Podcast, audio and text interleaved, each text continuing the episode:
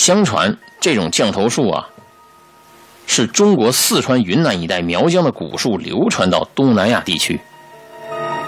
而且啊，跟东南亚一些当地的一些巫术相结合所演变而成的降头术。它能救人于生死，亦可害人于无形。南洋巫术降头术，也有称为泰国的降头术，和湘西的蛊术啊，被人称为东南亚两大邪术。所谓降头术呢，从步骤上来看呢，属于降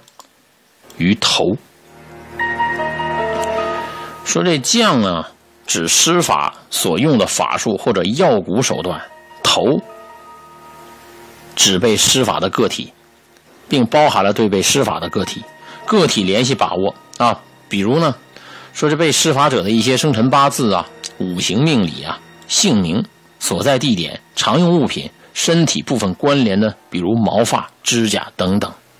降头术本质即是运用特制的一些虫或者蛊药做引子，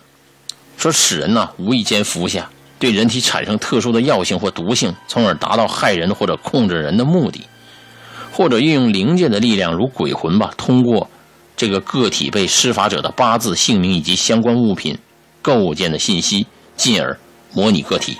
最后达到制服或者杀害被施法者的目的。